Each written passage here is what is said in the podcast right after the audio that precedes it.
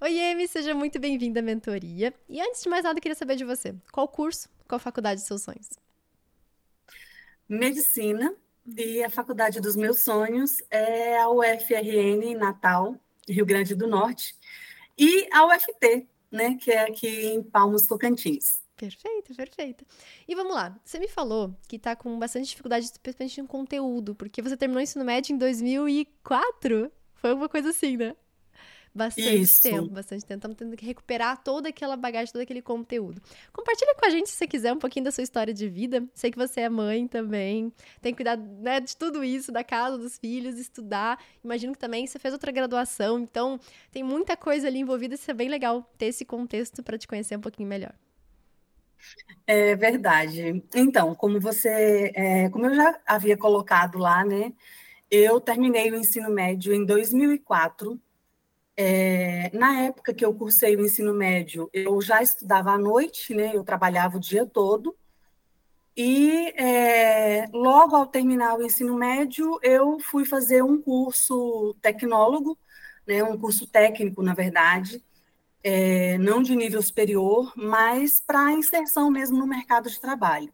Né? E aí eu fiz turismo e hospitalidade já naquela época e Durante o curso, poucos meses de curso, eu já comecei a trabalhar em um hotel, na área de eventos. E aí eu não parei mais, né? É, depois fui é, ingressando em outras carreiras, aí fui para a área da gestão de pessoas. Olha só. Também, também por necessidades profissionais, né? A empresa que eu trabalhava na época. E aí eu acabei fazendo uma graduação que não era a exatamente o curso que eu queria, porque eu realmente sempre quis medicina, mas nunca tive é, a condição de me dedicar mesmo completamente a isso. Né? Eu trabalho desde os 14 anos de idade. Né? É, naquela época, inclusive, era questão de arrimo de família, né? a pessoa que precisa ali se dedicar a contribuir com, com o sustento da família. E aí, é, Fui né, na carreira de trabalho, depois tive meu primeiro filho, que hoje já tem 14 anos. É, e aí fiz uma pós-graduação em gestão de pessoas, depois fiz uma outra pós-graduação em Libras, né, que é a língua brasileira de sinais. É, e aí, durante a pós, inclusive, foi assim um momento muito chocante, porque Durante a pós, estudando mais até sobre um pouquinho da questão da saúde, do atendimento é, de pessoas especiais, foi que aí, aí é que a vontade assim a, aguçou ainda mais a questão da medicina, né? E aí eu percebi que realmente eu estava eu estava ali só adiando um sonho, só adiando uma vontade que estava cada vez gritando mais forte dentro de mim. E é, foi exatamente por volta dessa época, em 2017, aí eu já tinha um segundo filho, que é a pequenininha de nove anos hoje, Mariana. É, nessa época aí eu resolvi voltar aos estudos. Só que assim, é, inclusive eu descobri isso ano passado, né? Fui olhar meu histórico de ensino médio e aí eu vi que eu não tive várias disciplinas né, naquela época, 2004, eu sei que já tinha aí a reforma na, na, na LDB, mas mesmo assim eu não tive muitas aulas. Eu não tive aula de literatura, por exemplo, em nenhum, nem no primeiro, nem no segundo, nem no terceiro ano do ensino médio. Era só língua portuguesa, então era tudo junto, né? É, física também, eu só tive em um dos anos do ensino médio.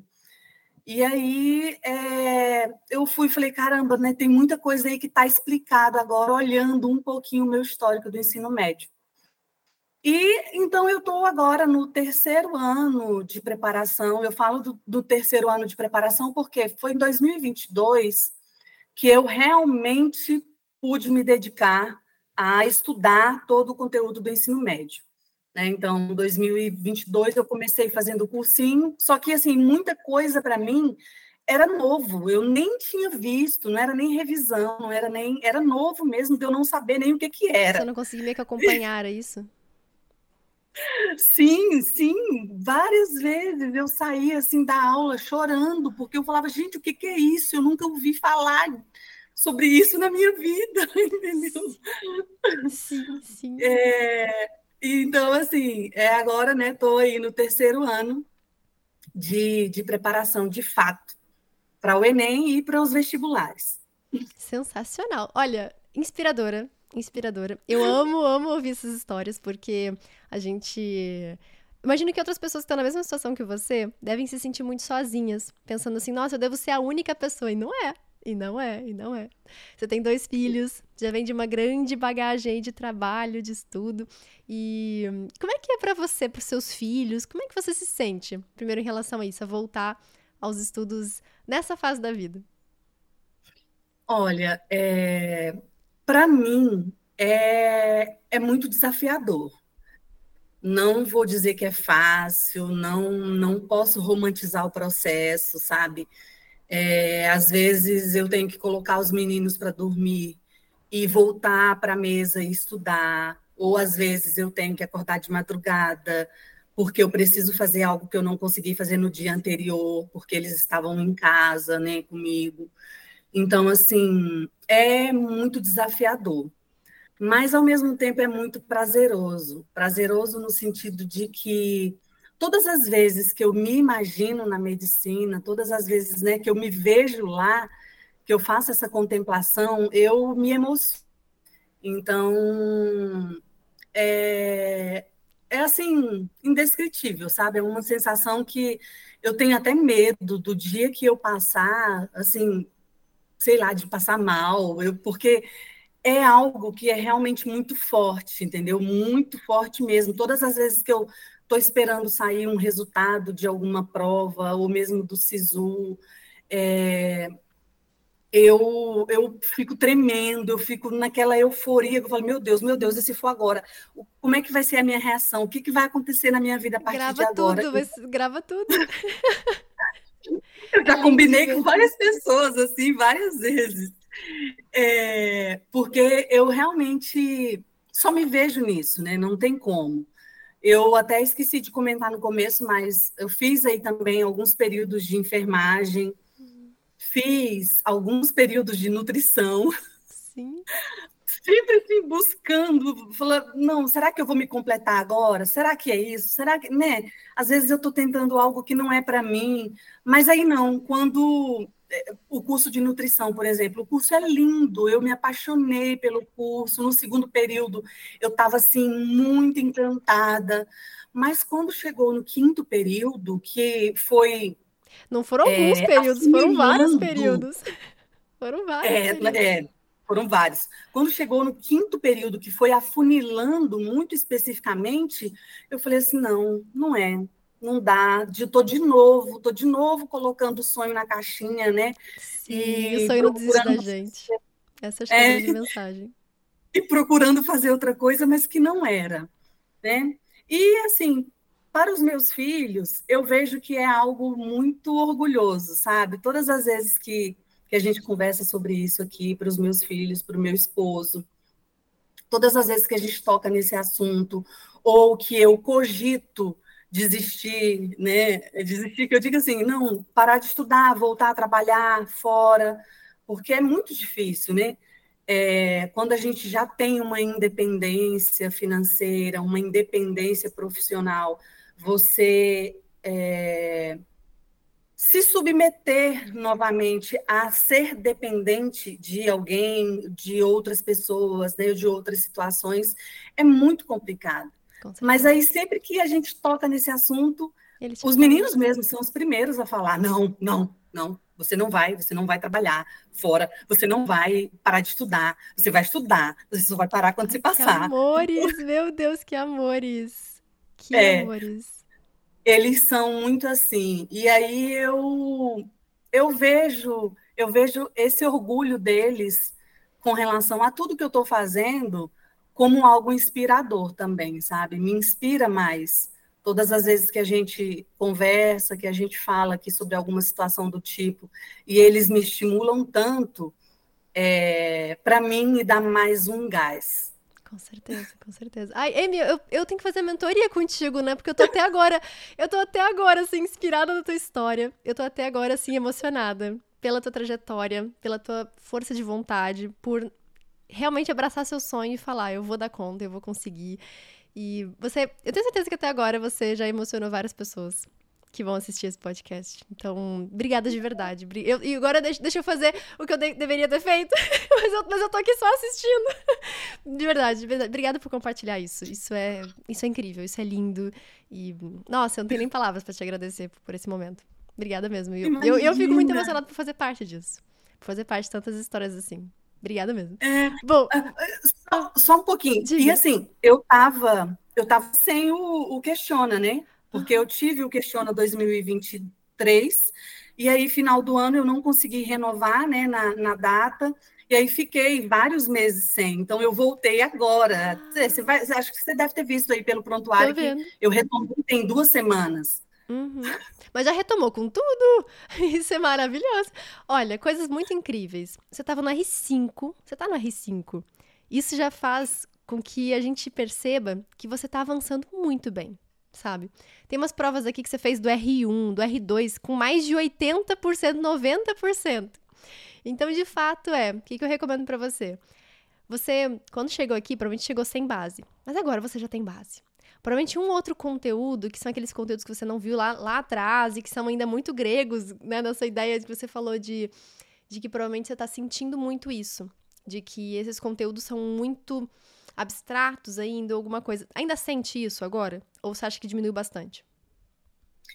Diminuiu bastante, mas eu ainda sinto muito isso em física, eu sinto muito isso em matemática uhum. e em história. Principalmente Sim. quando caem algumas coisas assim de um contexto de uma época muito específica. Sim, sim. E isso é muito bom, porque quando a gente não tem base, a gente não sabe nada, né?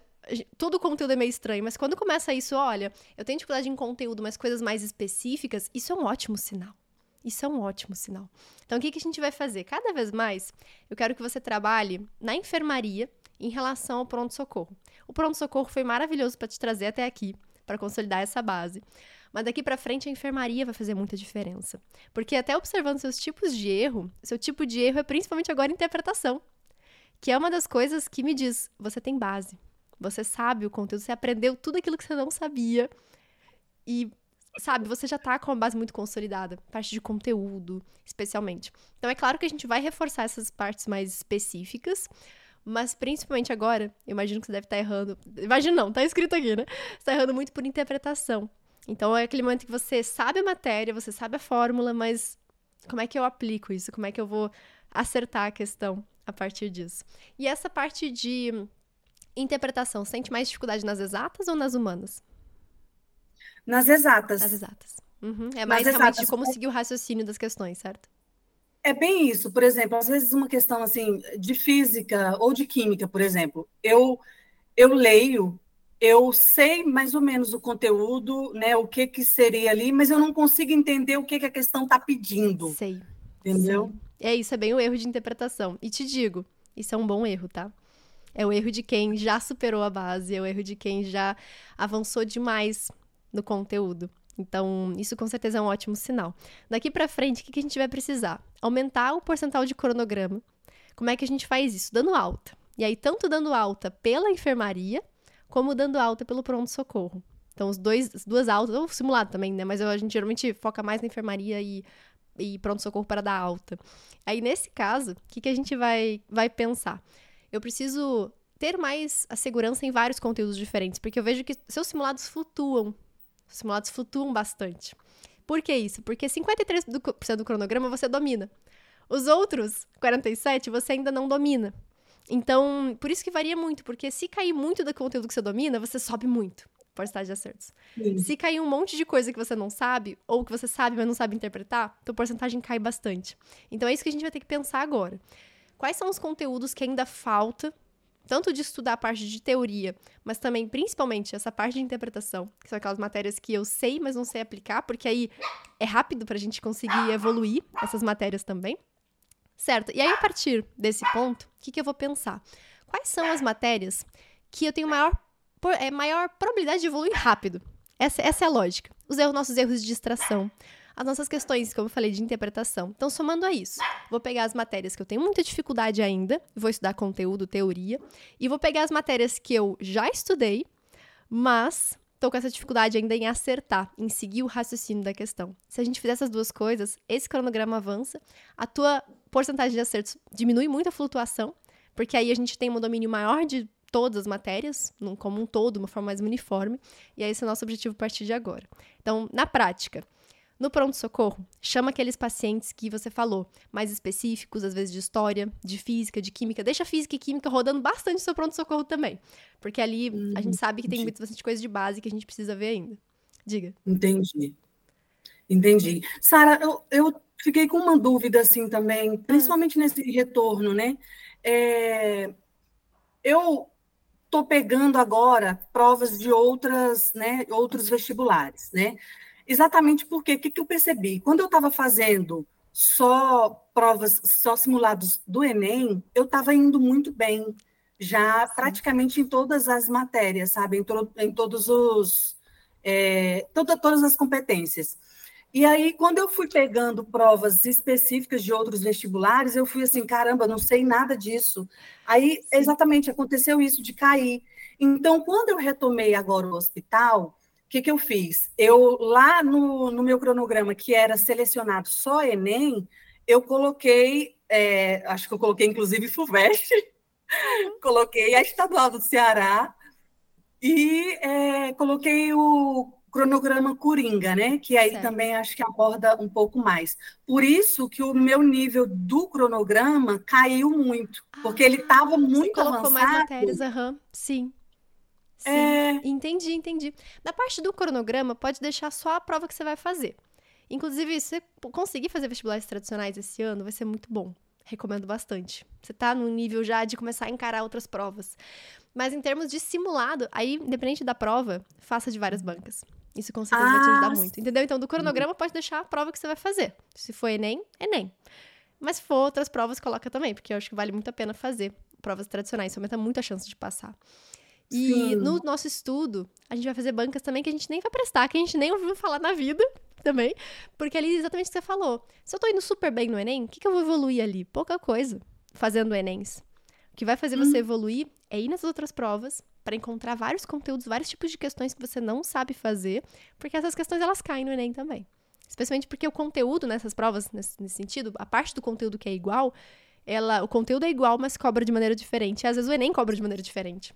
E a gente precisa Sim. saber fazer também. Então, daqui para frente, esse é o caminho. É exatamente esse é o caminho. Fechou. Verdade. Fechou. Bom saber. Bom saber disso. Olha, é. obrigada de coração por ter participado da, da mentoria. Sua, sua, vida é inspiradora. E eu quero muito a gente conversar mais na entrevista de aprovada, viu? Quero ouvir muito mais dessa história, quero saber detalhes de tudo isso. Mas foi um prazer enorme te conhecer desde já, viu?